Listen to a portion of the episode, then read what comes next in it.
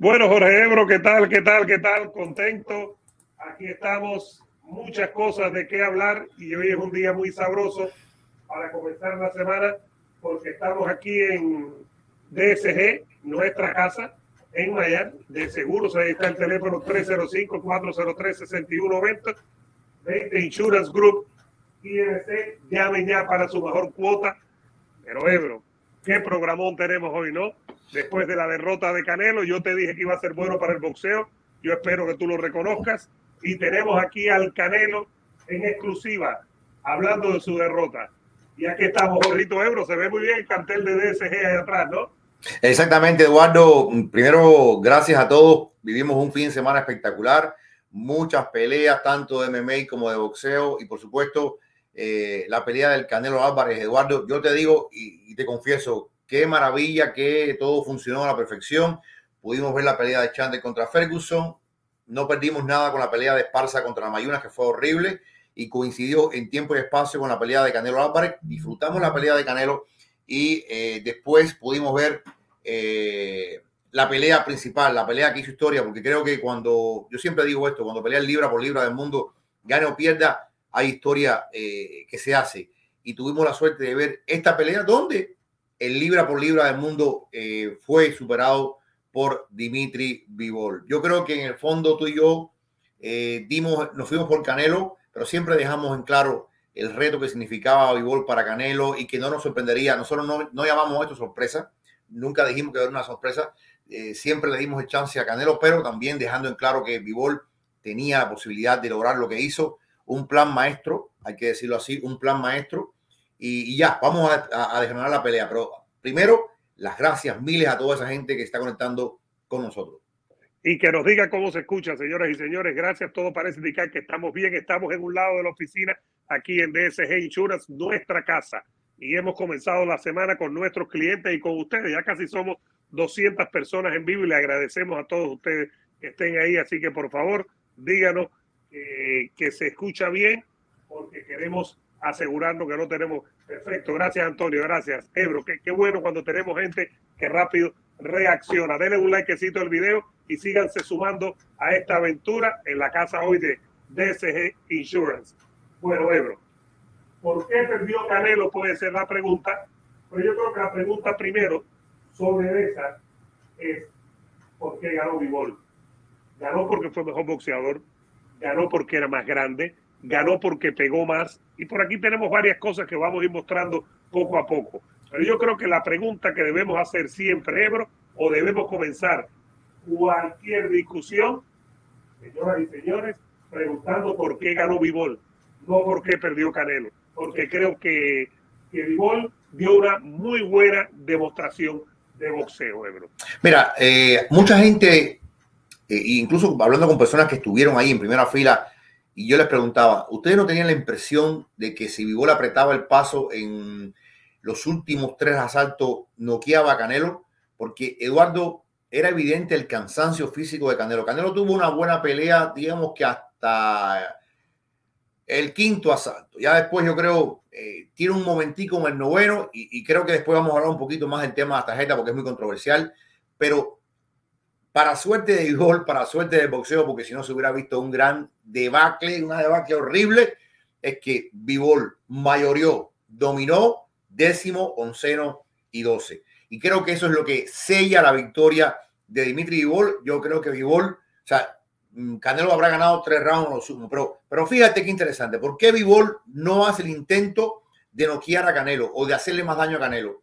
Yo creo que Bivol tenía un plan, y en su esquina, su, su maestro ruso y Joel Díaz, la, la combinación muy, fue muy buena, eh, le dijeron, esto es lo que vas a hacer y no te apartes de esto. Este es el camino que te hemos trazado y no te desvíes del camino. Uh, Joel Díaz después decía, nosotros sabíamos que él iba a atacar los brazos de Bivol. Y fíjate que al final de la, la pelea Bivol le dice, me dolió, me, me dolió aquí, pero no me dolió aquí. Porque básicamente Canelo hizo muy parecido contra Carlos Smith atacando los brazos de Igor para romperle eh, eh, eh la fortaleza, cansar. Le hizo aquella, aquella, bola, le hizo aquí, ¿no? Claro, pero, pero Igor le dijo, me dolió aquí, pero no me dolió aquí. Eh, como diciendo, el corazón, no, no me llega hasta el corazón. Ahora, ¿Por qué triunfa Vivol? Porque Vivol tiene ese plan de trabajar con el jab, de utilizar la derecha, de, guardia, de guardar la media y la larga distancia. Nunca la corta, nunca la corta, porque en la corta donde Canelo tiene mucho éxito. Y en toda la pelea, cada vez que Canelo le quiso poner trampas a, a, a Vivol nunca cayó en la trampa del clinch, nunca cayó, si cayó fue porque Canelo trató de hacerlo, pero al, al momento buscaba la separación, buscaba el espacio, porque un hombre que tiene un jab necesita espacio. Tú no, tú no tienes un jab en el cuerpo a cuerpo, es imposible. Y yo creo que él sabía que este jab eh, típico ruso, típico ruso, típico ucraniano, típico bielorruso, típico kazajo, típico tachico, típico de este tipo de, de, de, de escuela. Ex, ex soviético ex soviética. Eh, fíjate que el, la gran diferencia, la gran diferencia entre Vivol y el resto de los ex soviéticos es que no se contentaba con el 1-2. Fíjate que él, las rafas eran de 5 y 6 golpes, Eduardo. 5 y 6 golpes. Cuando él veía el opening, cuando él veía la apertura en la defensa de Canelo, él no se contentaba con tirar el jab y después la derecha. Si él podía, hacía una ráfaga de golpes. Y con esa ráfaga de golpes, pienso yo que se iba ganando la mayoría de los asaltos. Eh, otra cosa, yo creo que él se da cuenta que la defensa de Canelo no es hermética. La defensa de Canelo, que en otras ocasiones es muy, muy bueno pasando los golpes, en esta ocasión eh, Canelo no pasó los golpes con tanta facilidad. No vimos esos movimientos de torso que habitualmente vemos en Canelo. Por eso Canelo se convirtió en un, blanco más fijo. Eh, Golovkin perdón, el Vivol, otra cosa. El día de la pelea sube en 180 libras, Eduardo. 180, 181 libras. No sube para aquellos que hablan de las cláusulas de hidratarse y que si yo. De alguna forma, Vivol se da cuenta que no le conviene subir en 190 o en 187 porque pierde movilidad. Porque vimos a un Vivol bastante ágil, bastante rápido. Sí, de, de, de, mano, de manos rápidas, ¿no? Entonces, yo pienso que si él hubiera dicho, déjame poner 20 libras de más, porque las puede poner, las puede poner por, por, por el frente que tiene, pero dijo, no, voy a mantenerme lo más posible pegado al peso, voy a déjame mantenerme eh, eh, eh, en un lugar que yo pueda mantener mi maniobrabilidad y que eso fue vital para eh, Bivol. Bivol, evidentemente, a diferencia de Kovalev, tenía la juventud, tenía la estamina, tenía la durabilidad que le faltó al otro Sin campeón, tener la pegada de Kovalev, fíjate. Sin tener la pegada de Kovalev, pero con un boxeo superior, porque Kovalev tuvo éxito con el jab y ocasionalmente la derecha. Incluso trabajó, tengo que decirlo así, trabajó mejor que Golovkin, porque Golovkin utilizó mucho el jab magistralmente, pero no acompañó tanto con la derecha. En este caso, el jab fue magistral, educado, en punto, pero además la derecha también hizo daño. No tiene el poder de Beterbiev, pero tiene un poder de acumulación, tiene mucho volumen de golpe. Otra cosa interesante, Eduardo, otra cosa. Creo que si no me equivoco, Canelo tiró, ¿qué? 64 golpes en toda la pelea. Conectó, no, conectó 84, conectó. que es la menor cantidad de golpes conectados por el Canelo en cualquier su carrera, en cualquier pelea de 12 asaltos. Conectó 84 golpes. Es decir, pero ¿por qué pasa esto? ¿Por qué pasa esto? Pasa esto porque de alguna forma no tiene pegada a lo Beterbiev, tal vez no tiene pegada a lo Kovalev, pero de alguna forma también Vivol le hizo saber a Canelo que no era, una, no era un paseo por, eh, en alfombra roja, que la pegada de él también había que respetarla. Yo siento que al final, más allá de los talentos innegables de, de Dimitri Vivol, que tomó esta pelea, me están diciendo, Eduardo, que no ganó tanto, todavía no tengo bien eh, el tema de la bolsa, lo vamos a confirmar, pero no ganó tanto como los de los 10, ni los 10 ni los 12 millones que, que normalmente ganan no, los rivales. No. Ahí te, puedo tirar un incidental que te va a matar y te vas a tirar en el piso, no vas a tener respuesta. Eh, siempre te lo comparé con lo que eh, debía haber hecho Jaime Mungía.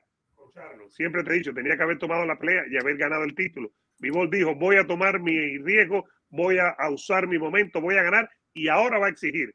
Si hay revancha, que no creo que la haya, yo no veo a Canelo peleando otra vez con Vivol porque vuelve a perder. Si hay revancha, va a ganar mucho más. Y si no hay revancha, logró derrotar a Canelo y lo que viene para él es muy bueno en cualquier discusión con Beterbiev, por ejemplo, si es que van a unificar en la 175. Mira, eso es lo importante. Eso es importante a la hora de negociar, Jorge Ebro. Eso es importante. El lado B tiene que aceptar para poder convertirse en el lado A, como tú que estás en el lado A ahora mismo en nuestra casa de DSG Insurance. Óyeme, eh, hay tanto, y esto en la semana vamos a seguir hablando de esto, por ahí viene la pelea de Charlo Castaño, en fin, esto no para, esto continúa. Eduardo, hay una declaración yo no sé, no sé qué va a pasar y creo que no va a pasar, pero bueno, donde Vivol dice que está dispuesto a bajar a, a supermediano. Él lo dijo así, estoy dispuesto a bajar a supermediano y retar a Canelo por sus cuatro títulos. Eh, lo que nos están diciendo, Eduardo, es que es muy probable, y hay que esperar porque al final esto puede cambiar, es muy probable que Canelo vaya directo a la pelea contra Gennady Golovkin y que después entonces vería si va a la revancha con eh, Bivol o qué, o qué va, no, nadie sabe qué, es lo que va a pasar. Esto cambia sin duda la fábrica del boxeo y, ya también son temas que vamos a analizar, pero volviendo a lo principal del día de hoy, yo creo que también al final todo en la vida tiene un límite. Todo en la vida tiene un momento en que te das cuenta que digo, hasta aquí llegué. Y por supuesto, uno, en la vida se pone metas elevadas y uno quiere lograr cosas grandes en la vida. Y como digo yo, el horizonte nunca se, se alcanza, pero sirve para avanzar, sirve para caminar. Canelo, más allá del talento de gol, ya hasta aquí llegó en términos de peso. Hasta aquí llegó. Este fue la horma del zapato. Este es la, la, señal, la escritura en la pared que te dice, mira Canelo, quédate en supermediano, sigue peleando en 168, olvídate del ligero pesado, porque además, si él insiste en esto, va a perder, va a sufrir y su legado también se va a disminuir. Yo creo que eh, eventualmente él tendrá que, mirar. Yo sí creo que la pelea contra Golovkin viene después de muchas cosas que, estoy viendo. Eh, pero eventualmente él tendrá que mirar a supermediano y decir, bueno, ¿qué, qué puedo hacer por acá? Porque tengo cuatro fajas de esta, de esta categoría, tengo cuatro fajas y tendré que defender la faja. Un potencial, yo creo que esto beneficia mucho a Benavides, muchísimo, eh, porque acorta el tiempo de espera. Benavides tenía que, yo pienso que le va a ganar a Lemieux, pero Benavides tenía que esperar entonces que eh, tal vez una revancha, después Golovkin, sabrá Dios si después quiere unificar con Beterbiev. Canelo se había alejado muchísimo de la órbita de Benavides. Yo siento que esto acerca al Canelo a toda esta gente en supermediano e incluso, e incluso no ahora, pero más adelante, alguien como David Morel. Si David Morel sigue ganando, porque David Morel es campeón, y si David Morel sigue ganando, yo creo que hay estos jóvenes leones que, que que van a retar a Canelo. Han visto un Canelo eh, vulnerable, han visto un Canelo que mm, tal vez, y, yo, y dijimos una cosa aquí en el show, Eduardo, dijimos una cosa en el show, Vivol eh, era el rival más técnico, más técnico que había enfrentado desde el Island y Lara. Evidentemente los boxeadores técnicos, como Lara, se le dificultan se, le dificultan ganar como Charlo, por ejemplo, como Charlo que es técnico y Charlo no es tan bueno como Vivol. Yo pienso que Vivol es mejor que Charlo, fíjate.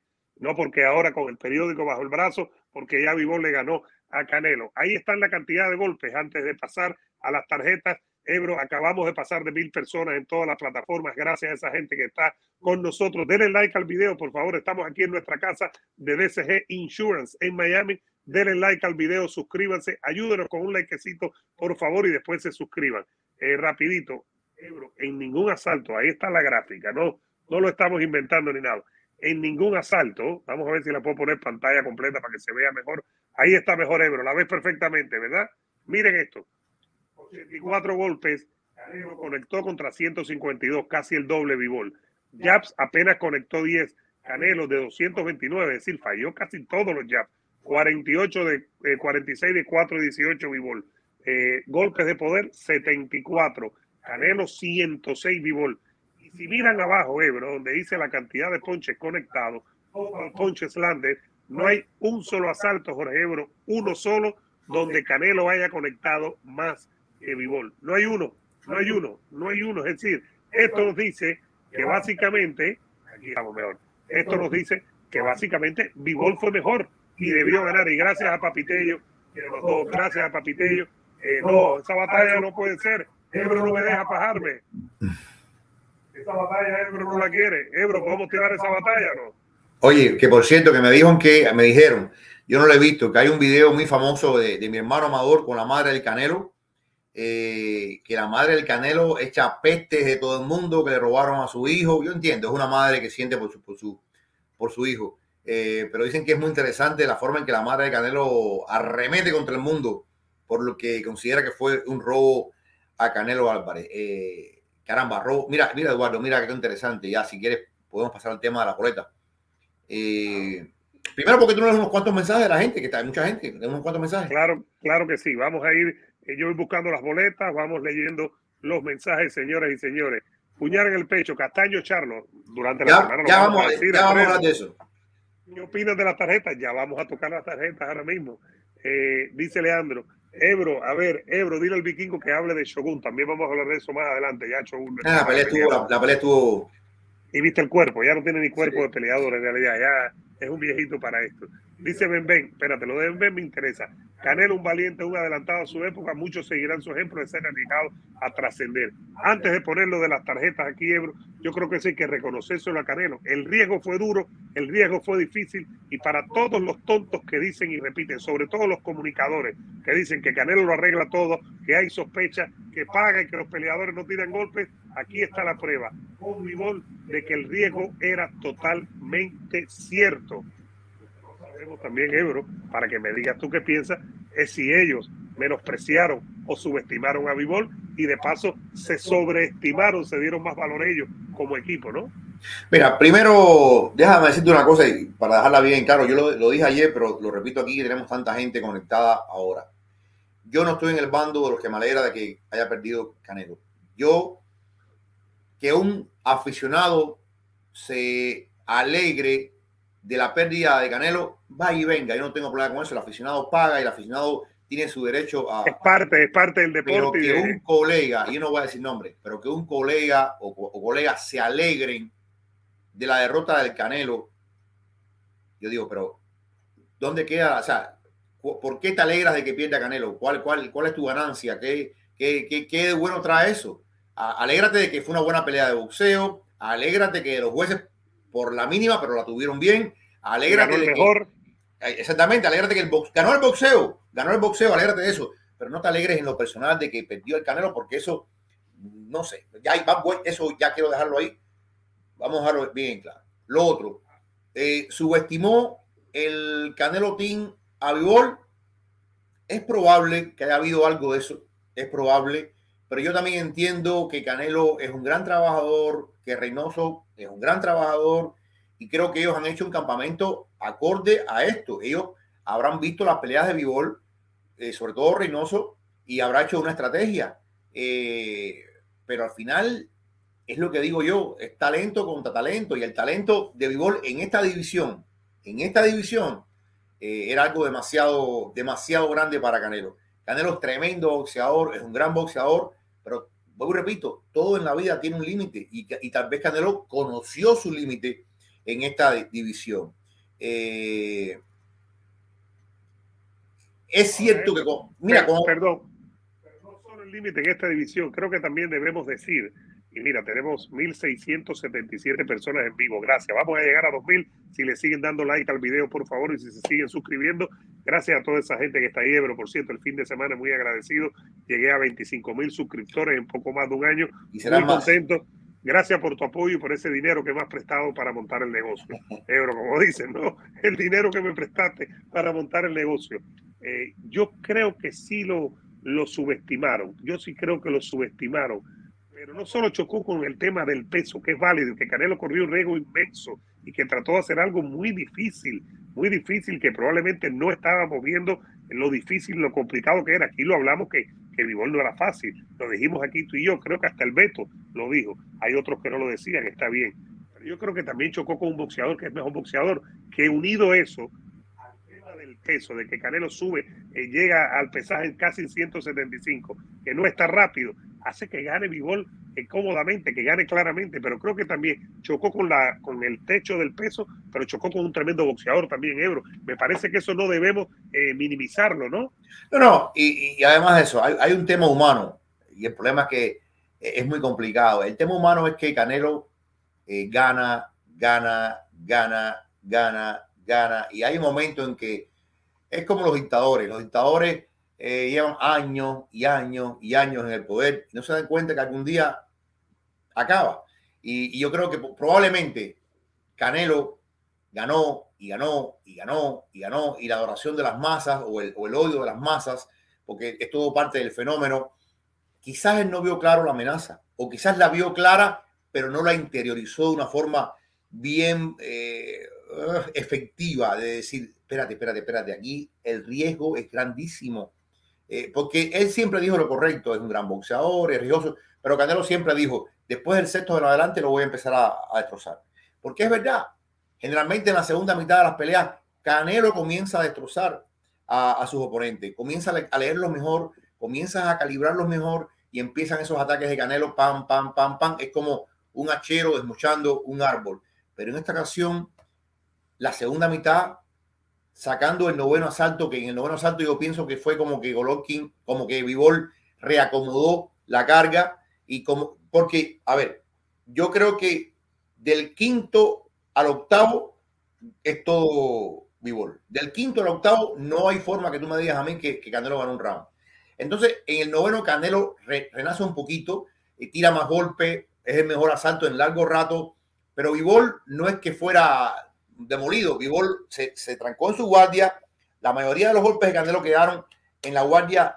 Y ningún golpe le hizo daño, ningún golpe llamó la atención. Y yo siento que en ese, en ese intento de Canelo de, de, de, tratar, de tratar, Canelo se cansa. Se cansa porque pasa el noveno asalto y del décimo al doce fue todo Vivol. Fue todo Vivol. Eh, y ahí, ahí sí no hay discusión ninguna. Yo te repito, yo creo que Canelo gana el segundo, gana el cuarto y gana el noveno. Después yo he tratado de buscar y yo no encuentro, porque fíjate, y esta es la cosa que tenemos que ver, a diferencia de la pelea con eh, Golovkin, sobre todo la segunda, la primera, ya, ya, pero la segunda, yo entiendo, yo entiendo por qué en la segunda mucha gente me puede decir, oye, ganó Canelo, porque es verdad que hubo round muy parejo, hubo round muy parejo, pero en esta no. En esta generalmente el round era para Vivol o el round era para Canelo. No habían puntos medios, no había esa zona dudosa, esa, esa frontera que no sabes por de que, de que, de que estén tan cerrados, ¿no? No, aquí, oye, el primer asalto fue todo Vivol, después Canelo levanta en el segundo, el tercero fue todo Vivol, Canelo levanta un poquito en el cuarto, del quinto al octavo fue todo Vivol. Canelo levanta en ese noveno que te dije, pero después del décimo al doce fue todo Vivol. Entonces, eh, yo creo que para bien del boxeo, eh, en el sentido, no digo para bien del boxeo que haya perdido Canelo, sino para bien del boxeo, se hizo justicia. A duras penas, pero se hizo justicia. No hubo que lamentar que hoy estuviéramos aquí hablando de otras cosas que, que, iban a, a, perjudicar muchísimo al boxeo. Totalmente. Y antes de poner aquí las tarjetas que las vamos a ver, somos más de 2.500 personas en vivo. Estamos en nuestra casa en DSG Insurance. Gracias a todos ustedes. Un, un, es un lunes muy especial. Ahí están los teléfonos a toda la gente. No tienes ni que estar en, en Miami. Puedes sacar tu seguro, las mejores cuotas llamando a ese número que está en pantalla, 305-403-6120. Insurance Group, ahí está DSG Insurance Group, es nuestra familia. Llamen de parte de nosotros y piden una cuota. Llamar es totalmente gratis. 305-403-6120. Repito, 305-403-6120. Tengo por aquí, tenemos a Canelo que lo vamos a escuchar aquí diciendo ah, que quiere ah. la revancha y que no, eh, que no piensa que perdió la pelea. Ahora, rapidito una pregunta con respuesta, digamos que corta también para seguir la discusión. Ebro, por favor.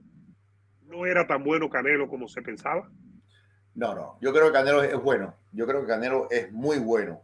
Sencillamente eh, tocó, tocó el tocó el límite. Sencillamente ligero mediano no es para él. No es para él. Yo siempre digo una cosa. A lo, él, a ver, ¿por qué él coge a Lunga Macao? Porque Lunga Macao es muy limitado. ¿Por qué no dijo Mayri Briedis? Porque sabía que Briedis es, es una versión incluso mejor que este. Briedis es más complicado que Vivol.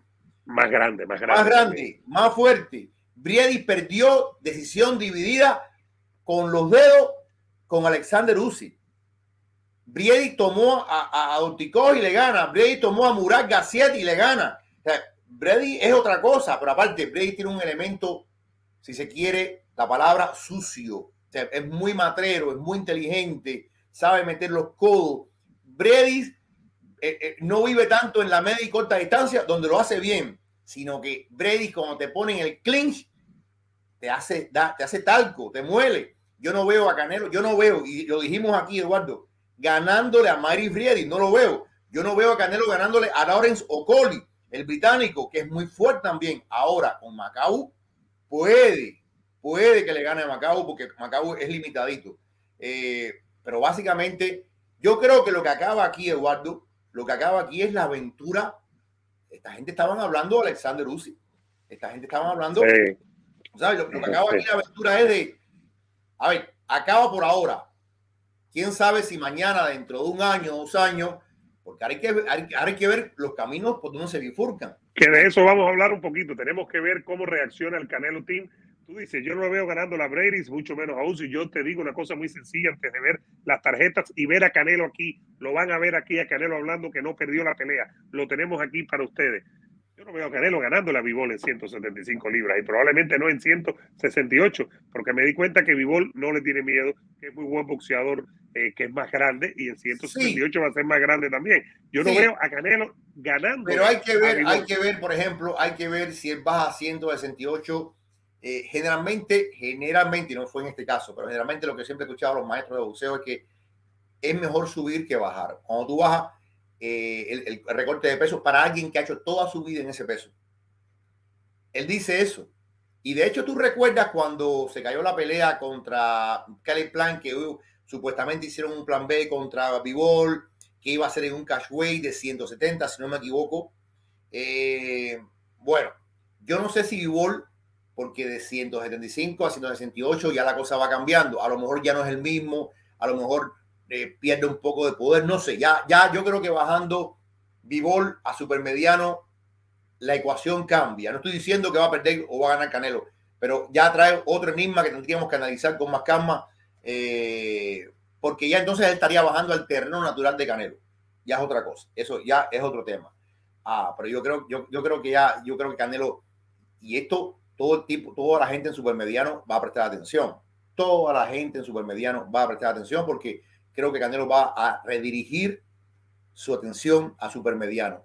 Yo no quiero decir ahora, me dijeron, no, él, no va a la revancha, no sé. No sé si el orgullo se lo, se lo gane por delante y Canelo diga, si voy a la revancha. Y creo que es un error ir a la revancha con Vivol. Creo que es un error, pero también, Totalmente. también entiendo que hay mucho dinero por hacer. Yo entiendo que una revancha, eh, y lo decía ayer Eduardo, una revancha con Canelo como underdog, una revancha con Canelo viniendo de una derrota, eso no se ve, eso no se ve. Una, o sea, yo creo que los límites de venta de una revancha entre Canelo y Vivol serían espectaculares, pero o sea, sería el sueño de Eddie porque vendería esta pelea como no tienes idea. Ahora, de eso lo vamos a hablar más adelante. Yo sigo pensando que Canelo Vivol no es la pelea más grande en el boxeo. Puede la que nos dé. Las tarjetas. No, no, no. No, no pero te digo, sería mucho más grande que esta versión. Claro, esto eh, me llama la atención, antes de ver a Canelo, que lo tenemos aquí para que la gente lo vea, me llama mucho la atención, Ebro, que los cuatro jueces vieron ganar los primeros cuatro asaltos, los tres jueces, perdón, vieron ganar los primeros cuatro asaltos, los tres, a Canelo. Y si Vivol no gana de manera convincente, para ganar la pelea tenía que ganar al menos siete de ocho. Esa fue la historia, ganó siete de ocho en las tres tarjetas de los jueces.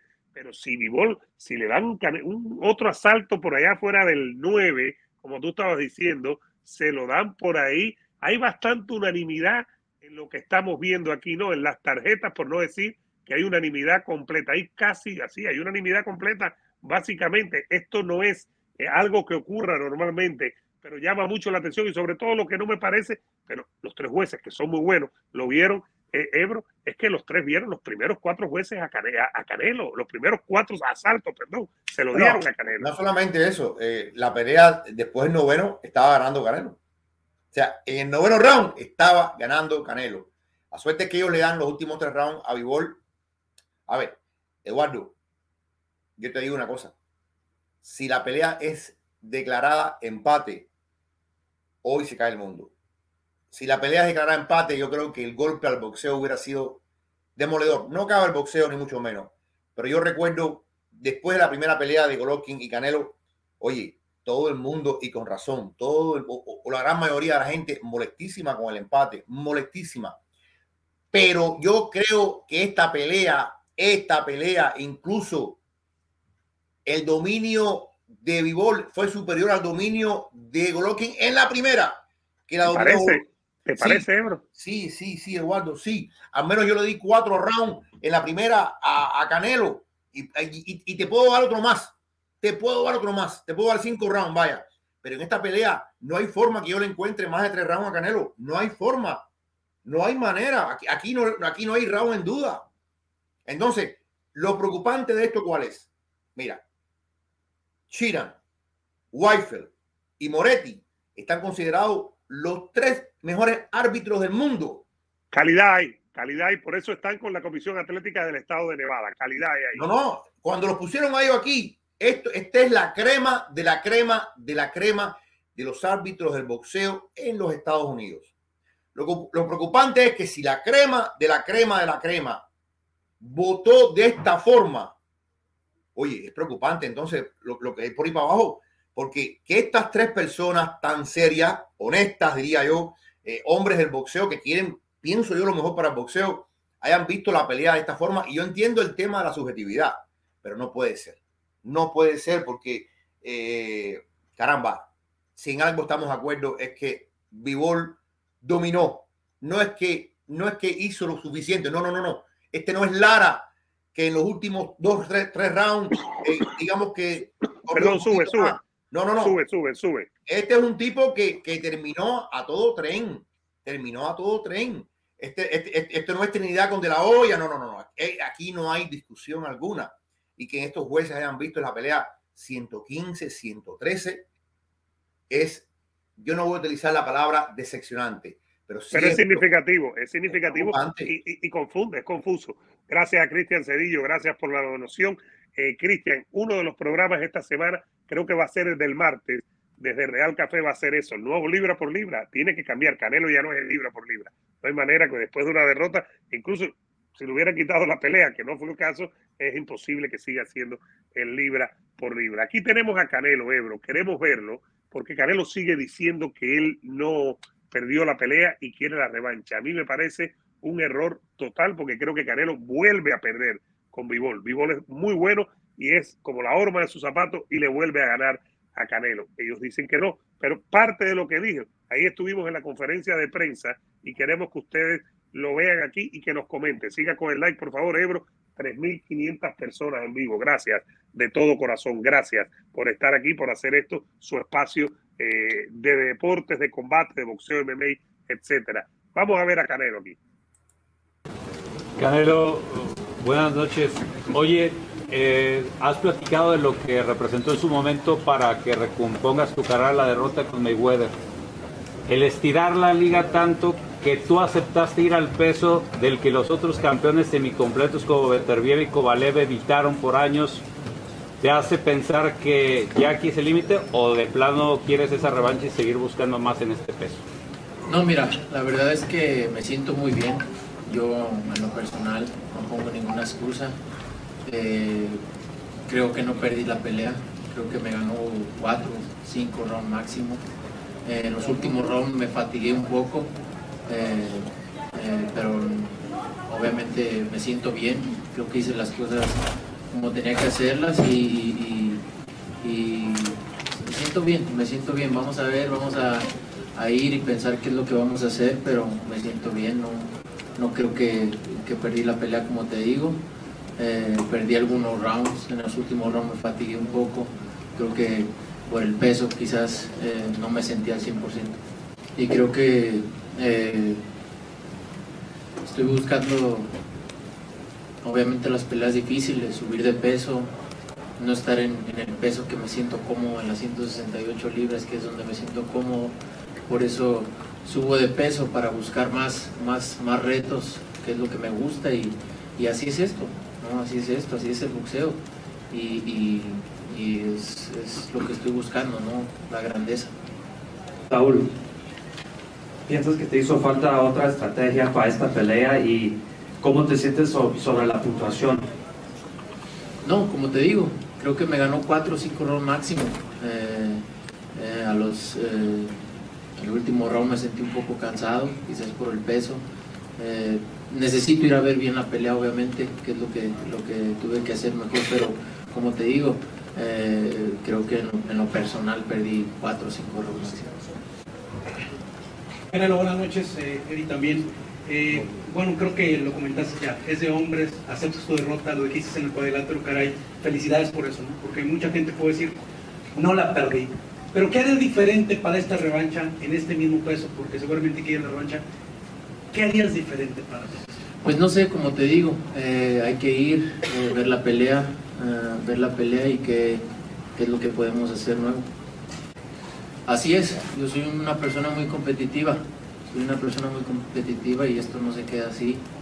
Eh, me quedan muchos años por delante y voy a regresar muy fuerte. Créanme que, voy a regresar mmm, muy fuerte.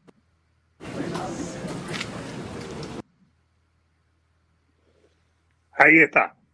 Jorge Ebro, eh, no está reconociendo, pero siempre hay que tomar con pinzas lo que diga un boxeador inmediatamente después de una pelea, ya sea en el ring o en la conferencia de prensa. Creo que debemos guiarnos más por lo que ocurra o el arreglo que venga después. Yo no lo veo una revancha con Vivol, no en 175. Yo lo digo aquí, yo no veo a Canelo venciendo a Vivol. Esa es mi opinión después de ver la pelea. Como te lo dije aquella vez, después de Uzi con Joshua, yo no veo, si Joshua no cambia radicalmente, no veo a Joshua ganándole a Usyk. Ahora tiene la, puede tener la ventaja que Usyk estaba en la guerra en Ucrania y hay que ver cómo está la preparación. Pero en condiciones normales no lo veo. Yo no veo a Canelo ganando la Bivol. Eh, a ver, yo y veo la, la reacción de la gente eh, por las palabras de Canelo. Es como dice Eduardo, no hay que decir que es un mal perdedor o decir, yo creo que al calor del combate, y esto sucedió minutos después de la pelea, primero hay que aplaudir que Canelo fue a la conferencia de prensa, habló con los periodistas, yo conozco muchos casos que pierden y no se dignan a contestar a los periodistas. Eso es una cosa. Segundo, él dice que eh, ganó al máximo cuatro o cinco asaltos. Por supuesto que él tiene en su mente el cansancio, la adrenalina, eh, toda esa cosa que pasa después de una pelea. Él, hay un problema de, de, de autonegación, hay un, hay un problema de, de, no ver la realidad, pero no es una cosa impuesta, autoimpuesta. Yo creo que es parte del proceso de, de, de, estar en, en, negación a ir pasando a entender lo que pasó. Yo me imagino que si no fue hoy o mañana o pasado, en algún momento Reynoso y él verán la pelea. Y cuando vean la pelea, se darán cuenta de que no fueron ni cuatro ni cinco rounds lo que ganó Bivol. Eh, hasta el momento, él lo dijo después del combate, lo dijo en la conferencia de prensa, él quiere la revancha con Bivol. Mira, esto es muy fácil, Eduardo. Es como cuando Usyk le gana a Joshua y mucha gente dijo, oye, Joshua, eh, dale un step a Simoni para que pelee. Joshua, no vayas directamente contra, contra Usyk, date un tiempo, busca un fight. Joshua dijo, no, de eso nada, yo voy contra Usyk, yo voy contra Usyk, yo voy contra Usyk. Al final, Joshua manda por encima de Eddie Hearn. Este caso es parecido. Eh, yo creo que ellos tienen la decisión, pero al final el que toma la última palabra es Canelo Álvarez. Puede ser que Canelo se equivoque. Puede ser que Canelo diga, voy a la revancha inmediata. Porque la revancha inmediata es en septiembre, no es que va a ser eh, sí. en septiembre. Eh, y puede ser que Canelo diga, diga ¿sabes qué? Eh, voy con la revancha inmediata, mi corazón, mi orgullo de error mexicano, bla, bla, bla, bla. Y por mucho que le diga a Eddie Reynoso o por mucho que le diga a Eddie Hearn, él va a la revancha inmediata. Al final, él va a ser el único. O sea, fíjate, esa cláusula está ahí, no se ha activado, pero está en el contrato. El único que la puede activar es él ni Reynoso, ni Hearn, ni Dazón, ni nadie. El único que la puede hacer efectiva es Canelo Álvarez. Ya vamos a ver, eh, porque yo no creo que eso, eso, esa decisión va a ser mañana ni pasado, pero eh, esa decisión tiene que tomarse con tiempo prudencial antes de eh, septiembre, porque si él dice que no y dice, ¿sabes qué? Voy a seguir con la segunda parte del plan, voy a enfrentar a Gennady Golovkin. Bueno, eh, hay que poner la, maquinaria esta de, promoción a correr. Y, no sé, Eduardo, no sé si también es, complicado para Canelo enfrentar a, a, Gennady Golovkin sin la revancha. Es que Canelo haga lo que haga, siempre va a ser criticado. Si Canelo no acepta la revancha inmediata y como es el único responsable de activarla, a lo mejor le dicen que es un cobarde, Claro, eh, eso dice el veto. Pero es, parte, pero es parte, es parte de eso, es parte de estar en la cima. Eh, cuando estás en la cima hay que recibir piedras y flores.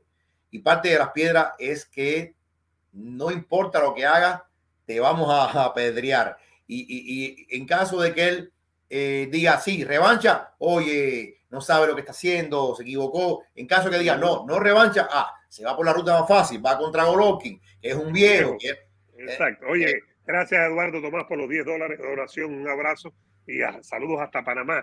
Hoy vamos a llegar a 4.000 personas en vivo, Ebro, que es un récord del programa y estamos muy orgullosos porque esto lo hemos montado tú y yo después de mucho tiempo eh, tratando de aprender y queremos agradecer que un día como este nos hayan escogido a esta hora. Denle like al video, por favor, es lo único que pedimos. Cerebro los Deportes, Eduardo Martel, el Vikingo. Denme un likecito para que lleguemos a 4.000 personas en las tres plataformas, porque estamos aquí con ustedes. Un like es lo único que pedimos, gracias a Eduardo Tomás. Vamos a leer algunos mensajitos, Ebro, que la gente está muy encendida antes de pasar a lo próximo. Dice Juan Pablo, difícil que le gane al ruso. Eh, por aquí, a ver, eh, seguimos, es que está, déjame decirte, está loco, como hay tanta gente, está increíble esto. Dice Cóndor 2, revancha, revancha, revancha. Eh, dice Da Vinci que vaya por el bandera roja y Charlo, dice por aquí Golovkin, eh, dice por aquí Alex, Ebro, viste que podrían pelear en 168 por todos los títulos de ambos. sería una locura, sería una locura, ¿verdad? El de 175 podría estar en juego también. Hay que recordar que Leo Santa Cruz ¿te acuerdas? Con Germonta Davis estaba en juego dos títulos, 130 y 135, y los dos tuvieron que pesar menos de 130 o menos, y ganó Germonta por nocaut. Eso es una cosa increíble. Dice el jeque Mostafa, pero esto es para ti, que si vas a estar con tu carnal narrando en su promoción. ¿Qué, cuál, qué promoción? quién es tu carnal, ¿quién es tu carnal? Tú tienes un canal de YouTube que tú defiendes aquí. Amador. Amador. No sé, no sé si es el Malinche, no lo sé. No lo sé. Eh, seguimos por aquí. Dice Israel, a Kawachi le dieron catra de boxeo. Vamos a tomarlo ahí y vamos a ver esta parte. Yo creo que, a ver, voy a decir lo que yo pienso. Creo que ganó Vivol bien, eh, que las tarjetas no fueron justas, que debió ganar un par de asaltos más. Creo que ganó Vivol bien. Creo que no hubo duda del triunfo de Vivol. Pero la duda mía, Ebro, es que no creo que lo llevó a la escuela. Creo que Mayweather sí lo llevó a la escuela que nos lo digan la gente. Pero Vivol le ganó claro, pero no estoy seguro, no estoy seguro que lo llevó a la escuela. Es complicado. Eh, mira, no lo lleva a la escuela en el sentido de que no lo humilla. Este no es, a ver, Mayweather, Mayweather hizo lucir muy mal al Canelo. Muy mal, muy mal. No es que Vivol haya hecho lucir tan mal al Canelo, como que Vivol lució bien. No sé si entiende la diferencia. Eh, no es que Vivol le diera una paliza o se burlara de él. No, no fue el caso. No fue el caso. Yo creo que Canelo hizo su trabajo, pero es como eh, mucho trabajar para morir en la orilla. Canelo trató de tumbarle los brazos a Vivol y no lo consiguió.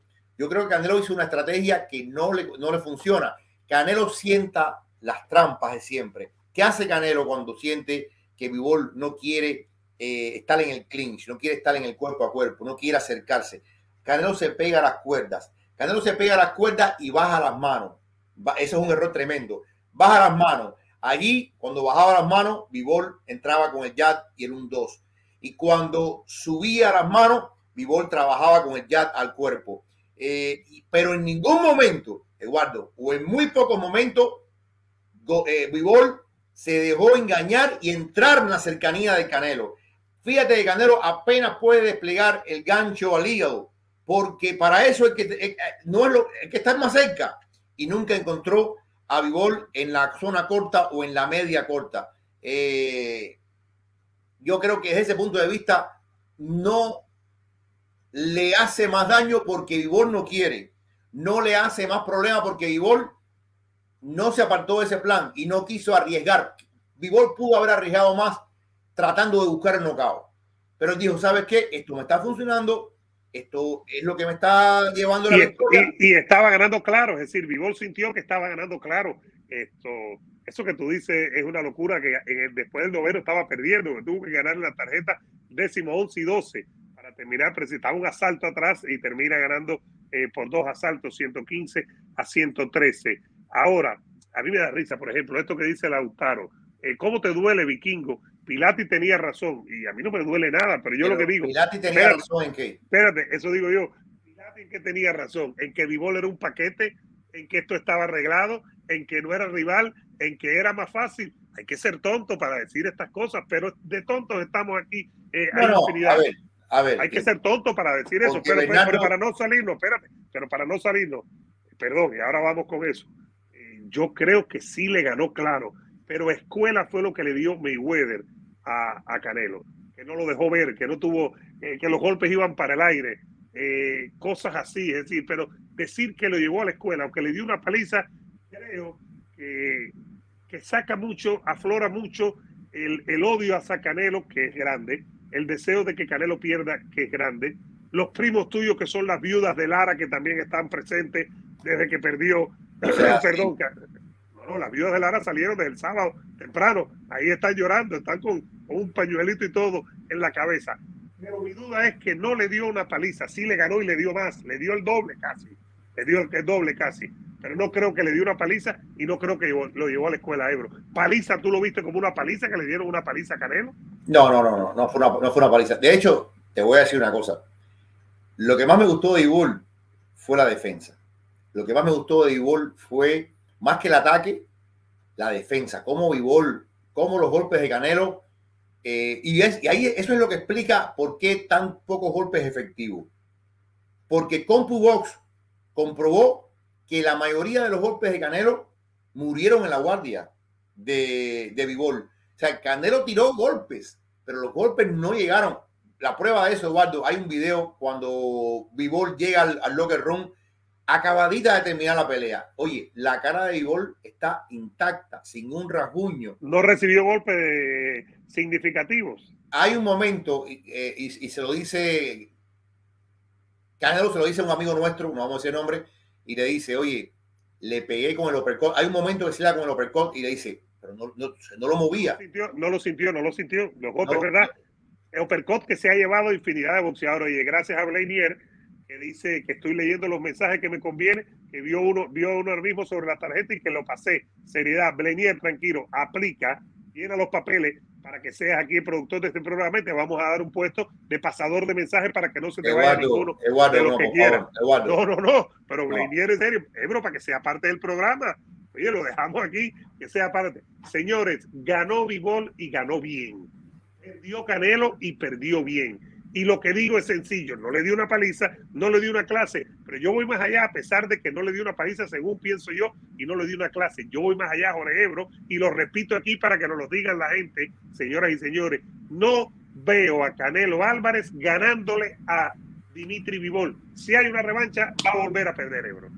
Mira, eso, eso es interesante para un, un tema en la semana. ¿Qué puede hacer distinto Canelo Álvarez? ¿Qué puede hacer distinto? Eh, ¿Cómo? Si él ve el video mañana con Reynoso y estudia bien y tiene la capacidad de autocrítica, porque lo otro es que él sigue en la negación de que él ganó y que se yo, eh, pero si él tiene la capacidad de autocrítica y la gente que está al lado de él también, porque a veces el entorno es muy, muy cabrón, el entorno es muy jodido en el sentido de que todo el mundo dice, sí, sí, sí, sí, tú ganaste, tío, oye, te robaron. Eh, Lo peor que hay es estar eh, rodeado de, de- hombres sí, de, de yes men. Lo peor es estar ro- rodeado de gente que no te dejan ver la realidad. Pero si Canelo tiene la autocrítica de darse cuenta qué pasó, por qué pasó, dónde fallé, qué puedo hacer, tal vez pueda encontrar algo. Yo no digo que sea imposible que Canelo le gane al gol. Eh, es muy complicado, es muy difícil, muy, muy difícil, pero no es imposible si ellos realmente se dan cuenta de que algo tiene que cambiar, de que algo eh, tiene que mejorar. A lo mejor Canelo ya a esta altura de la vida no va a cambiar nada. Canelo siempre ha peleado a lo mismo, eh, con mejorías, con mejorías evidentes, pero no con, una, con un cambio fundamental en la forma de, ver el boxeo. No, ya eso está. Su manera de pelear está clara y ese es su sello, es la manera de pelear, como era la, pelea, la manera de Mayweather. Eh, y por cierto, más adelante también, si no lo hacemos hoy, que llevamos 50 minutos, estamos encendidos con casi 4.000 personas, más adelante volvemos, vamos a ver aquí a Canelo Álvarez negando que perdió y, y pidiendo la revancha. Lo van a ver aquí ustedes con nosotros. Esto, más adelante tendremos que hablar del lugar de Canelo, porque esto cambia en la historia, Ebro. Las derrotas y las victorias cambian. Lo hablamos la semana pasada. Tú te exaltaste cuando yo puse, está como el mejor de México, está como el mejor latinoamericano. Ahora me tengo que echar para atrás, aunque tenía un argumento con sus títulos unificados en 168. Ahora mismo me tengo que echar para atrás, pero tampoco quiero echarle, eh, matar a Canelo por haber querido subir a 175 y haber ganado esa Yo creo que eso lo hizo a Desaña y nadie está matando a Desaña, ¿eh? por ejemplo, y perdió con uno que es mucho menos, eh, no es tan bueno en MMA como lo es Vivol. Yo, por arribita. Al contrario, y, te digo una cosa, te digo una cosa que nos van a decir aquí Canelo Lover. El boxeo sin Canelo no es lo mismo. El boxeo gana o pierda. Yo no tengo ningún problema con Canelo gana o pierda Ganaba y perdía a Lee, ganaba y perdía a Fraser. No hay problema con eso. Pero pase lo que pase, el boxeo se beneficia con la presencia de Canelo. Fíjate, Eduardo, fíjate qué cosa más grande. Que yo el sábado dije, ¿sabes? Yo vi el primer asalto de, de, y Canelo y, dije, ¿sabes qué? Pase lo que pase, me voy a quedar aquí. No voy a la UFC. Ya me enteraré después de que pase con, Oliveira y Gaethje porque yo presentía, no que iba a ganar Bivol, pero yo presentía que algo diferente a otras peleas del Canelo la íbamos a ver. Diferente a Smith, diferente a Plan, diferente a, Saunders, diferente a Yipirin, diferente. A Jacobs. Eh, yo vi el primer round de Bivol y lo vi también y digo, oh, espérate, espérate, aquí puede haber algo. Y me quedé ahí viendo el boxeo. Y yo amo el boxeo de la UFC casi a ratos iguales pero yo me di cuenta que estábamos en, presencia de algo especial. Y no solamente por el hecho de que Vivol haya vencido a Canelo, sino que cada vez que Canelo pelea, vamos a ver a Canelo. Se ha ganado eso, de alguna forma, nos guste o no nos guste, pelea Canelo y el mundo se para. El mismo de Nahuay, el mismo de Nahuay, cuando pelea Canelo y está la UFC aquí andando y de Nahuay está viendo la pelea de Canelo. Porque, Sin duda alguna. Porque es así, porque es así. Y no sé, yo creo que desear, como hay por ahí, desear la caída de Canelo, o sea, hay gente deseando la ruina de Canelo total. Y yo y digo, piensen un poquito en el boxeo sin Canelo. Piensen un poquito eh, eh, eh, en lo que Canelo nos trae como entretenimiento, con todas sus debacles y con todas sus cláusulas y con lo que te dé la gana. Pero cada vez que pelea Canelo, levanta el perfil del boxeo. El boxeo se convierte en un deporte relevante, un deporte importante a nivel mundial. Yo creo que hay que reconocer varias cosas. Primero, que la pelea era difícil y que el reto era complicado.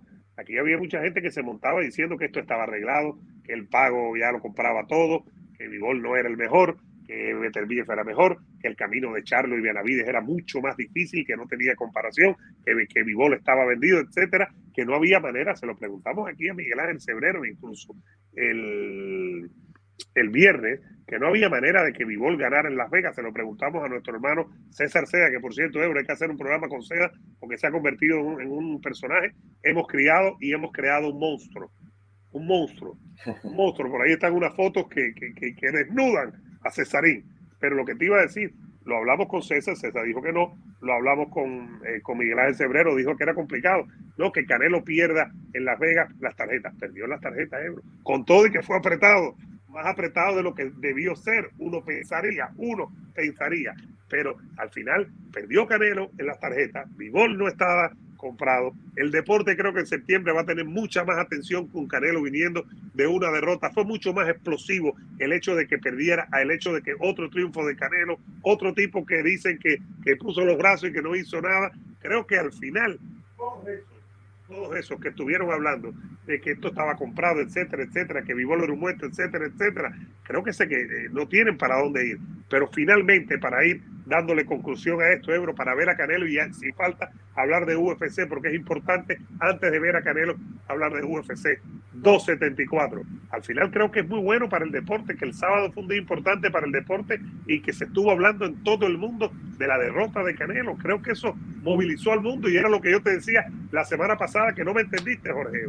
Y ahora eh, no, voy a caer en tu trampa mediática, como dice eh, César Seda. Y ahora se abre otro compás de espera. Fíjate lo que es Canelo.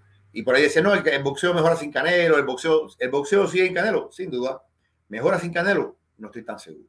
Ahora, Eduardo, lo que abre esto es un compás de espera de aquí a septiembre espectacular, porque vamos a estar discutiendo, debatiendo qué es la medida correcta, la revancha, Triple G, si hay revancha, ¿qué puede hacer?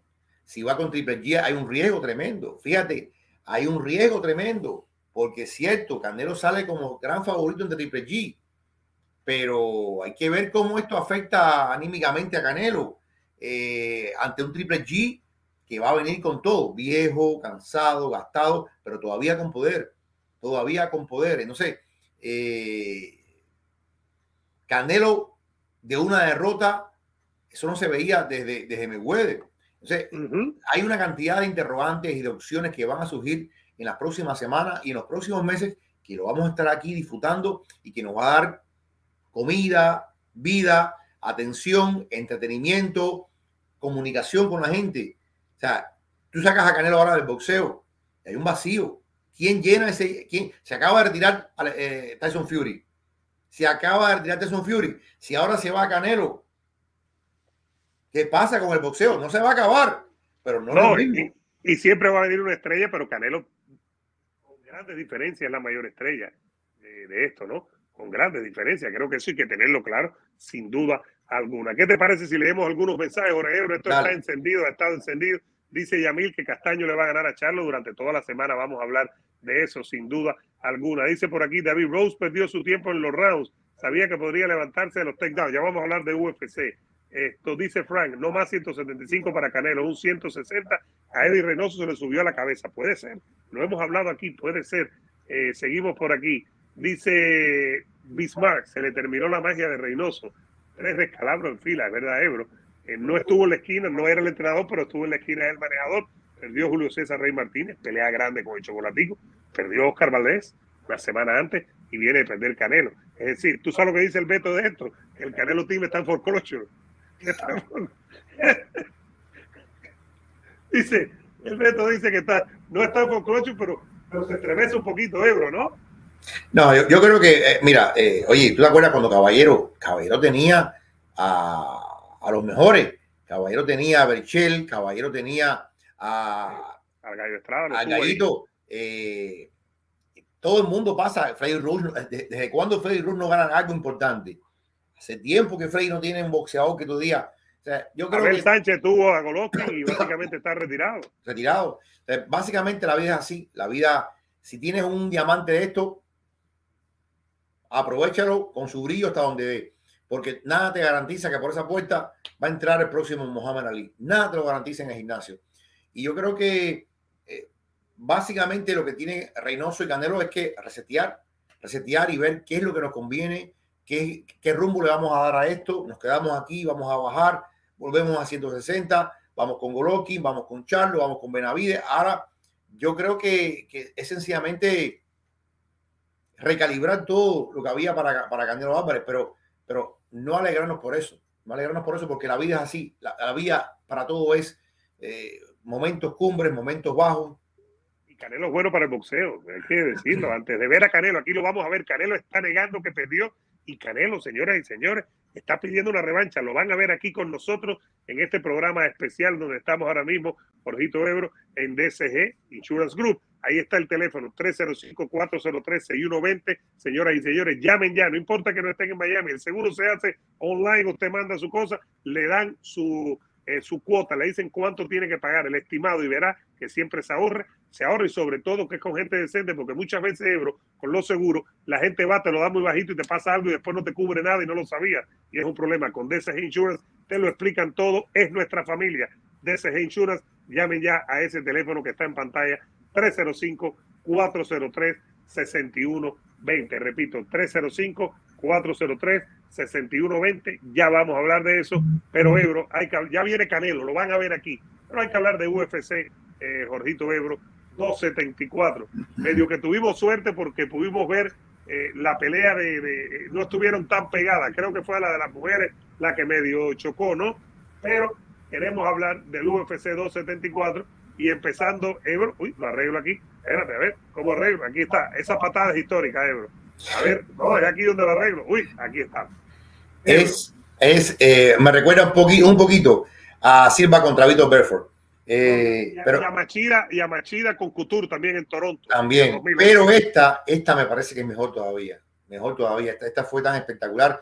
Hay, hay una foto donde se ve la quijada de abajo de Tony tan eh, aparruñada, despanzurrada contra la de arriba por el efecto de esta patada. Eh, fue espectacular. Y, y, para mí, yo no veo cómo Tony Ferguson se recupera de esto. Francamente, Tony es un tipo que vive y habla, habla, habla, habla. Hoy estaba hablando en la mañana con, con Andrés Bermúdez y me decía que, que estaba en una, un estado de ánimo horrible, tratando a la gente muy mal, eh, con, con, con, tratando la prensa con desprecio. Eh, evidentemente, Tony no está en el mejor momento, ni físico ni mental. Tony echó a todo su antiguo equipo, trajo gente nueva, tampoco funcionó. Y, y sin duda, tuvo un primer momento de éxito en el combate. Un primer momento duró dos minutos. Dos, la primera es decir, la primera parte del primer asalto. Dos minutos. Después, ese tremendo luchador que es Chandler lo lleva al suelo, lo, lo, proyecta de una forma increíble, lo levanta en peso por completo y le aplica un tremendo ground and pound. En otro momento, Eduardo, porque lo que hacía bueno a Tony es que Tony era, era muy bueno en todo. Y Tony tenía no solamente lucha, tenía también jiu-jitsu, tenía boxeo y tal vez en otro momento Tony hubiese utilizado Jiu-Jitsu para escapar del ground and pound, pero en esta vez no lo pudo hacer. En esta vez yo creo que eh, le hace bastante daño Chandler en el suelo. Para el segundo round, evidentemente ya los reflejos de, de, de, Ferguson, que va a cumplir 38 años, 38 años, ya las cosas van cambiando. Eh, y sin duda alguna... Eh, Ojo, que, que, que, Chandler creo que tiene 34 euros. Sí, por ahí pero, va, Chandler. Pero, tú sabes, Chandler si aplicamos... No, no es un niño si aplicamos eso de que el, que el Prime dura de 28 a 35, todavía Chandler está en un momento, eh, digamos, y Chandler no ha recibido el castigo que ha recibido Tony. Eh, son dos momentos diferentes. Siempre Ahora, dijimos. ¿Te acuerdas también, perdón, que, que, habíamos hablado que los dos venían eh, de derrotas complicadas? La de la de Gache con Tony Ferguson era la tercera de las tres, la, la más lejana de las tres recientes que había tenido Tony, el Cucuy, y que Chandler venía de su derrota en una pelea muy buena con Gache, que pierde por decisión eh, allá en Nueva York en noviembre del año eh, pasado, eh, que se dieron con todo. Pero si ponemos una balanza, como que da la impresión que Chandler está bien física y mentalmente y que el Cucuy no puede decir lo mismo. El Cucuy se nota los efectos de tantos golpes, de tantas peleas, de tantas batallas y sobre todo de esa pela que le dio Gache y sacando conclusiones. Chandler se mantiene pegadito, pegadito, pegadito Incluso puedes vender una revancha de Chandler con, con Oliveira. Yo creo que sí la puedes vender por eh, encima de eh, Makachev o no. Pero es, no. no. hay muchas opciones. Makachev no. es una, Chandler es otra. Es decir, de los 10 primeros, ¿cuál podría ser? Dime. Ahora, ahora hay un debate. Ahora hay un debate. Hay un debate porque lo pidió Khabib, lo pidió Joe Rogan, lo pidió Daniel Cormier. Claro, toda esta gente, Cormier y, y Khabib son de, de, de la camada de American Kickboxing eh, básicamente, lo que está pactado y lo que dijo Dana White es que la revancha de Billy Darius y Islam, la revancha no, perdón, porque no pelearon la primera vez. La pelea de Darius contra Makachev venía, venía, venía, venía. Estamos hablando del número 3 contra eh, el número 4. Pero hay una corriente de gente, Eduardo, hay una corriente de gente importante diciendo, olvídense de Billy Darius y vamos directo con Makachev y Oliveira en Dubai en eh, octubre en Dubai. Es una cartelera que siempre tiene eh, la UFC conveniada con el gobierno de los Emiratos Árabes. Y eh, ellos, ¿sabes? Cuando pelean en Dubai hay una cantidad de rusos musulmanes que van para allá. Eso es típico de ese tipo de cartelera. Yo no sé, yo no sé qué va a hacer Dana White, porque Dana White ha estado diciendo que la pelea es Darius Makachev, pero si la presión es muy fuerte, si la presión es muy fuerte, sobre todo la presión del gobierno de Dubái también, que tiene parte de las acciones de esta empresa, quién sabe lo que pueda pasar acá.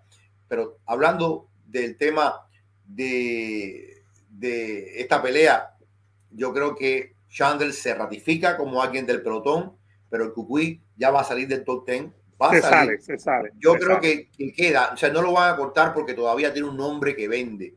Pero ya, ¿para qué queda entonces ahora Ferguson? Queda como un journeyman, queda como un gatekeeper, queda como alguien, por ejemplo, para probar a jóvenes que vienen subiendo. Aquí hay dos jóvenes que vienen subiendo, Eduardo. Ojo con Arman Salgurian y ojo con Rafael Fisiet. Estos dos muchachos vienen subiendo en esta división con mucha fuerza. Fisiet va a enfrentar a, Rafael Dos Anjos y Salgurian también tiene una pelea importante ahora, pero en un futuro, Tony, porque ahora Tony, fíjate, por la comisión, supuestamente de- debiera estar mínimo tres meses sin entrenar. Mínimo, porque es un knockout. No, es- no, es- no, es- no es que perdió por sumisión. Cuando hay un knockout, hay un tiempo que hay que cumplir. Sí, sí, que por lo menos, por lo menos te lo ponen y después tú tienes que demostrar médicamente que Entonces, no hay problema. yo por creo lo menos que- te ponen ese tiempo. va a demorar para ver de nuevo a Cookie. Va, va a demorar, pero ya cuando lo veamos va a tener 38 años, 39, qué sé yo. Y ya no es el mismo. Ya no es el mismo. Ya lo per- perdió el toque mágico. Sigue siendo un favorito de la gente. La gente decía Tony, Tony, Tony. Pero, pero, pero hay que, hay que reconocer que cuando ya el tiempo dice no, es no. Y no solo que el tiempo, cuando ya tuviste de meternos las mujeres en la pelea principal y Charles Oliveira y el tema del pesaje, que cuando hicimos el programa el viernes estaba pasando Ebro y no teníamos detalles, ¿te acuerdas? No teníamos detalles el viernes de la pesa, que si media libra, que si estaba mal calibrada, tuvo que hablar la Comisión Atlética del Estado de Arizona, etcétera. Yo creo que lo importante aquí eh, para de la pelea, la conclusión positiva es definitivamente que Chandler se queda como eh, como protagonista y no hay que asombrarse si le dan una revancha con Oliveira. En la coestelar Ebro, nos dormimos, en lo que hablábamos de Canelo, en lo que veíamos la pelea. Eh, Ebro, es decir, aquí no se cumplió esa frase de que al campeón hay que matarle para ganarle. Aquí ganó Esparza, Carla Esparza, felicidades, pero aquí como que esto fue un, un bodrio de pelea, Jorge Ebro. Están hablando que es la peor pelea eh, en la historia de la UFC cuando hay un título involucrado. La peor pelea. A mí me sorprende mucho Namayuna, porque sabemos que Carla Esparza es una luchadora, básicamente. Eh, pero Namayuna viene de esa escuela de Trevor Whitman y Namayuna debió haber hecho más por la victoria. Yo, yo, entiendo que si tu oponente, tú eres el campeón, tú quieres que tu oponente venga y proponga para tú, tú este, hacer tu trabajo, pero yo siento, y, lo dijo al final, lo dijo, eh, fanáticos, lo siento, la embarré. Usó una, otra palabra, pero dijo, lo siento, lo hice mal. Y es que lo hizo muy mal. Carla Esparza gana por los takedowns, que tampoco fueron nada al otro mundo. Eh, pero yo creo que la principal responsable de todo esto es Namayuna, porque Namayuna eh, siempre fue la, la, la, gran pateadora, la gran boxeadora. Y, y, yo creo que Namayuna no fue con la convicción de una campeona. Namayuna no fue con esa fe que nace de tener la faja en el cinto y decir voy a defender esto como si lo hace Oliveira. Eh, entonces yo creo que la falta de propuesta, sobre todo por parte de Namayuna, es lo que hace esta pelea bastante aburrida, bastante desangelada. Yo no tuve ningún tipo de, apetito, porque aparte coincidió en tiempo y espacio con la del Canelo Álvarez, y yo dije, no, no, no, no, no. Eh, si mañana, si Namayuna le gana a Esparza o Esparza le gana el primer round, voy a, si me pierdo la pelea de Oliveira y, y, Gagey, pues me la pierdo, pero voy a ver a Canelo Álvarez. Pero, ¿sabes qué? No nos perdimos nada. No nos perdimos nada, afortunadamente yo, yo, creo que a veces hay, hay, un designio divino. Dijeron, esta pelea va a ser tan mala, vayan a ver la pelea del Canelo, que aquí no se van a perder nada de otro mundo. Eh, pero, pero yo creo que es un golpe tremendo para Namayuna, porque Namayuna eh, sufrió muchísimo contra Sean Whaley. Eh, en la segunda pelea, yo, yo, te digo una cosa, Eduardo, y siempre lo, lo, mantengo. Tú la viste perder, tú la viste perder la segunda pelea, la revancha. Yo la, yo la vi perder la segunda pelea. Eh, y ahora, ahora, viene una super pelea que es la de Juan Sean Whaley contra Giovanna Sersichit, que, contra Giovanna. Eh, durísima, pero se, como dicen por aquí, circulen señores que no hay nada que ver. Ahora, y, y antes de meternos en el evento principal, se rompió aquello de que, que pensábamos, ¿no? Eh, y que había pasado, que era que Namayuna la revancha la ganaba. Aquí perdió la revancha. Aquí perdió la revancha. Es decir, aquí queda eso claro. Charles Oliveira, Ebro, el tema del peso. Ya vamos a ver a Canelo aquí, van a ver a Canelo en exclusiva, los que están preguntando, quédense ahí que van a ver a Canelo negando que perdió y pidiendo revancha, lo van a ver aquí, señores. Ebro, eh, Charles Oliveira, eh, le dan, sí, lo tumban, nadie se quiere tirar con él a la lona y termina ganándote por, por sumisión. Así es muy difícil que pierda, ¿no? Mira, eh, yo siempre dije, Eduardo, y, creo que también tú estabas en eso, que eh, no apostemos contra Oliveira. Hemos apostado tantas veces contra Oliveira y, y, nos ha demostrado una y otra vez de que es muy bueno. Es básicamente muy bueno. Es tan bueno lo que ha Oliveira mejorado en el striking. Es increíble. Y Oliveira ha demostrado tener una capacidad de asimilación tan grande. Lo tiró Poirier, lo tiró Chandler, lo tiró eh, lo tiró Gagey. Y este hombre se levanta como si nada y viene adelante como una tromba. Después de que, tira, que, que lo tira, eh, Oliveira viene y le da con codo, con rodilla, eh, hasta que empieza a trabajar en el piso. Pero como tiene en el piso, es un triángulo, es un ámbar. Él, él, te empieza a dar vueltas y vueltas y vueltas y vueltas y vueltas hasta que finalmente te encuentra el espacio. Y de alguna forma él abruma a Justin Gagey en el suelo, porque Gagey no sabe por dónde viene la cosa. Me va a hacer un ámbar, me va a hacer una anaconda. eh, y al final termina con, el rear naked show. Y, y, tú ves la foto, la forma en que él le hace estrangulación. La técnica que tiene Oliveira es tan grande. Que fue un pero... segundo intento en el mismo momento. Primero claro. trató, no pudo, se le escapó y después lo, lo, vuelve a intentar hasta que lo logra, que no ve este el antebrazo este eh, se lo mete en el cuello, no tuvo chance. Pero otra cosa que comentábamos eh, cuando venimos para acá, otra cosa que comentábamos es que, ok, tú le das un golpe tremendo a Oliveira, lo tiraste en el piso redondo, como hizo Poirier o como hizo Gay. Pero después, ¿qué es lo que viene en un mundo ideal? En un mundo ideal, tú tiras a tu oponente al piso, tú le vas encima, le ganas la posición y comienzas a hacer ground and pound. Y comienzas a disminuirlo, comienzas a abrirlo, comienzas a, a, romperle el rostro con golpes, con codazos, con lo que sea. Fíjate que tanto Poirier como Gaethje tumban a Oliveira, pero dudan de ir al piso. ¿Por qué dudan de ir al piso? Porque este hombre es tan bueno en el piso que pegado con la espalda a la lona es capaz de hacerte una llave. Entonces, esa la duda. La que le hizo a Poirier, claro, un animal de esa, duda de, subió, de decir, le subió. Claro, esa duda de decir, ¿sabes qué? que se levante. O sea, tú no puedes culminar lo que comenzaste. Tú comienzas con un knockdown, pero no puedes darle seguimiento porque tienes miedo de que si vas a hacerle algo, te coja la mano y te la, y te la tuerza y pierdes. Entonces, es muy complicado. Yo mañana o pasado vamos a poder hacer más análisis qué es lo que viene para Oliveira, si Macaché, si no sé.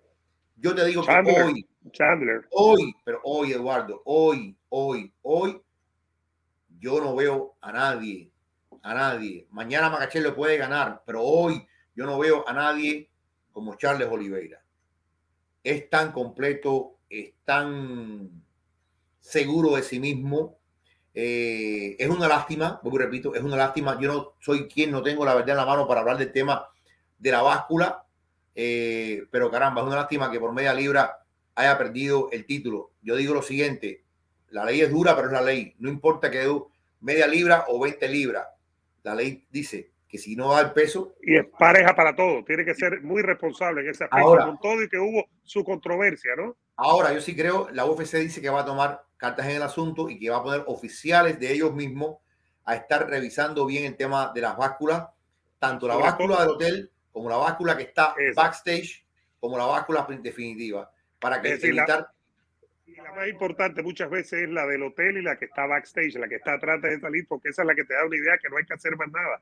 Si en el hotel estás en peso o un poquito por abajo, no haces nada y no tienes por qué subir. Aparentemente dicen que estaban bien y después no hicieron. Ebro, muchísima gente, muchísima gente opinando. Sigan dándole like eh, al video. Hoy hemos roto récord, hemos estado más de una hora. Estamos aquí en nuestra casa en DCG Insurance. Vengan para acá, llamen ya para que puedan, señoras y señores, conseguir su mejor cuota de seguro. El estimado, ustedes no tienen que comprar nada ahora, pero si llaman a DC, DCG Insurance al 305-403-6120, verán la diferencia. Llamen ya a ese teléfono que está saliendo en pantalla, 305-403-6120, eh, y llamen de parte nuestra. Ebro, sin duda alguna, el martes, si no pasa nada, hay que tener gente, vamos a tener gente miércoles, jueves y viernes, sin duda alguna, tal vez el miércoles, tal vez mañana, pero sin duda alguna, Ebro, lo que queda claro es que martes tenemos que hablar de cómo quedaría el libra por libra con esta derrota de Canelo, antes que veamos a Canelo aquí, ¿no? Totalmente, Eduardo. Yo creo que mm, va a haber un cambio grande. Va a haber un cambio grande, no solamente en la lista libra por libra, va a haber un cambio grande en la forma en que se mueven las tres divisiones más o menos que están pegadas a Canelo. 160, 168 y 175. Va a haber cambios porque básicamente de la próxima movida de Canelo van a depender muchas cosas. Se va a quedar aquí, va a seguir contra Golovkin, porque aparte, supongamos que Canelo va contra Golovkin. Sí, tiene un peso desde el punto de vista del contrato, tiene un peso desde el punto de vista histórico, cierra la trilogía, pero desde el punto de vista de los rankings, de la realidad, no tiene un peso importante la pelea, es la verdad. Eh, esta pelea, por, ¿cómo, ¿cómo se entiende la pelea contra Golovkin? Se entiende como un premio, es como un, un aperitivo después del plato fuerte que hubiera sido la victoria sobre Ibol. Así es como claro. la, ahora la pelea contra, contra Golovkin adquiere otra dimensión de lo que es la, la cosa personal de Golovkin y Canelo. No hay nada en juego porque, digo, Está en juego el título, el título de Canelo, pero Golovkin sube a 168. Eh, y todo el mundo asumía, todo el mundo asumía que Canelo le ganaba a Bivol y que después iba a devorar a Gennady Golovkin. Ahora las cosas cambian, cambian porque... porque la noticia, la noticia ha cambiado, es la realidad. Uno reporta sobre la base de lo que ocurre. Uno, si, si hubiera sido una pelea, un triunfo fácil para, para Canelo, estuviéramos diciendo que podía noquear. Tiene chance, pero ahora hay dudas, ¿no? Hay muchas dudas, ¿no? Eh, yo creo que las próximas semanas van a ser cruciales. Canelo va a tomar un tiempo. Me imagino que tomará un par de semanas para oxigenarse, para descansar, eh, ver las cosas con más calma, las cosas con mucha calma. Canelo todavía está en la cima del mundo, no se olviden de eso. Canelo todavía sigue siendo el rey de supermediano, sigue siendo campeón indiscutido de esa división, eh, todavía sigue teniendo la sartén por el mango, quizás no para maniobrar con la libertad que él quería que voy a subir aquí, voy a subir allá. Estamos hablando de Alexander Usyk, tal vez eso ya desaparece. Voy contra, voy contra Godzilla, después voy con King Kong, no Luis Ortiz, sino el King Kong de la película, después voy contra Batman, esas cosas. Eso, desaparece, pero, pero es, o sea, el que desaparezca eso no es malo. El que desaparezca eso significa que Canelo va a tener que reenfocarse en otras áreas que quizás él había olvidado. Vamos a ver, todo va a depender de lo que ellos decían eh, en la oscuridad de su cuarto ahí, cuando se reúnan Reynoso y Canelo y Eddie Hearn. Tenemos aquí a Canelo, señoras y señores. Un likecito, por favor, y suscríbanse. Este es su programa aquí, el Vikingo y Ebro Live, hoy desde DSG Insurance. Pero el Canelo, ¿dónde está Canelo Ebro? Tú me dijiste que teníamos a Canelo. Vamos a ver si es verdad que tenemos a Canelo. Dice Canelo que no se, que, que, que, que no perdió la pelea y que quiere la revancha. ¿Lo quieren ver? Mírenlo aquí un momentico. A ver, vamos a ver. Aquí está Buenas noches. Oye, eh, has platicado de lo que representó en su momento para que recompongas tu carrera la derrota con Mayweather. El estirar la liga tanto que tú aceptaste ir al peso del que los otros campeones semicompletos como Beterbiev y Kovalev evitaron por años, ¿te hace pensar que ya aquí es el límite o de plano quieres esa revancha y seguir buscando más en este peso? No, mira, la verdad es que me siento muy bien yo, en lo personal, no pongo ninguna excusa. Eh, creo que no perdí la pelea. Creo que me ganó cuatro, cinco rounds máximo. Eh, en los últimos rounds me fatigué un poco, eh, pero obviamente me siento bien. Creo que hice las cosas como tenía que hacerlas y, me siento bien, me siento bien. Vamos a ver, vamos a, a, ir y pensar qué es lo que vamos a hacer, pero me siento bien. ¿no? no creo que, perdí la pelea como te digo. Eh, perdí algunos rounds, en los últimos rounds me fatigué un poco. Creo que por el peso quizás eh, no me sentía al 100%. Y creo que eh, estoy buscando obviamente las peleas difíciles, subir de peso, no estar en, el peso que me siento cómodo, en las 168 libras, que es donde me siento cómodo. Por eso subo de peso para buscar más, más, más retos, que es lo que me gusta y así es esto, ¿no? así es esto, así es el boxeo y, y, y es, es, lo que estoy buscando, ¿no? la grandeza. Saúl, ¿Piensas que te hizo falta otra estrategia para esta pelea y cómo te sientes sobre la puntuación? No, como te digo, creo que me ganó 4 o 5 rounds máximo. Eh, eh, a los, eh, el último round me sentí un poco cansado, quizás por el peso. Necesito ir a ver bien la pelea, obviamente, que es lo que, lo que tuve que hacer mejor, pero como te digo, creo que en lo, personal perdí 4 o 5 rounds máximo. Canelo, buenas noches, Eddie también. Eh, bueno, creo que lo comentaste ya, es de hombres, aceptas tu derrota, lo dijiste en el cuadrilátero, caray, felicidades por eso, porque mucha gente puede decir, no la perdí. Pero ¿qué harías diferente para esta revancha en este mismo peso? Porque seguramente quieren la revancha. ¿Qué harías diferente para eso? Pues no sé, como te digo, eh, hay que ir, eh, ver la pelea, ver la pelea y qué, qué es lo que podemos hacer nuevo. Así es, yo soy una persona muy competitiva, soy una persona muy competitiva y esto no se queda así. Eh, me quedan muchos años por delante y voy a regresar muy fuerte. Créanme que, voy a regresar mm, muy fuerte. Canelo, buenas noches. Oye, eh, has platicado de lo que representó en su momento para que recompongas tu carrera la derrota con Mayweather. El estirar la liga tanto que tú aceptaste ir al peso del que los otros campeones semicompletos como Beterbiev y Kovalev evitaron por años, ¿te hace pensar que ya aquí es el límite o de plano quieres esa revancha y seguir buscando más en este peso? No, mira, la verdad es que me siento muy bien. Yo, en lo personal, no pongo ninguna excusa. Eh, creo que no perdí la pelea. Creo que me ganó cuatro, cinco rounds máximo.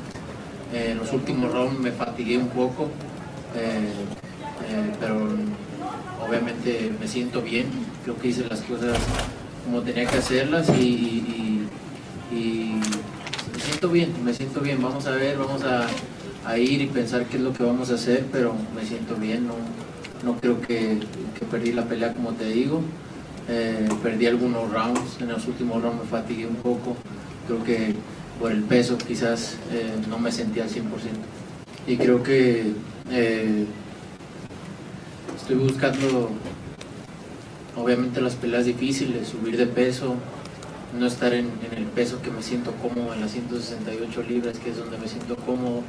Por eso subo de peso para buscar más, más, más retos, que es lo que me gusta y, así es esto, ¿no? así es esto, así es el boxeo. Y, es, es, lo que estoy buscando, ¿no? la grandeza. Saúl, ¿Piensas que te hizo falta otra estrategia para esta pelea y cómo te sientes sobre la puntuación? No, como te digo, creo que me ganó 4 o 5 rounds máximo. Eh, eh, a los, eh, el último round me sentí un poco cansado, quizás por el peso. necesito ir a ver bien la pelea, obviamente, que es lo que, lo que tuve que hacer mejor, pero como te digo, creo que en lo, personal perdí 4 o 5 rounds. Canelo, buenas noches, eh, Eddie también. Eh, bueno, creo que lo comentaste ya, es de hombres, aceptas tu derrota, lo dijiste en el cuadrilátero, caray, felicidades por eso, porque mucha gente puede decir, no la perdí. Pero ¿qué harías diferente para esta revancha en este mismo peso? Porque seguramente quieren la revancha. ¿Qué harías diferente para eso? Pues no sé, como te digo, eh, hay que ir, ver la pelea, ver la pelea y qué, es lo que podemos hacer nuevo. Así es, yo soy una persona muy competitiva, soy una persona muy competitiva y esto no se queda así. Eh, me quedan muchos años por delante y voy a regresar muy fuerte. Créanme que, voy a regresar mm, muy fuerte.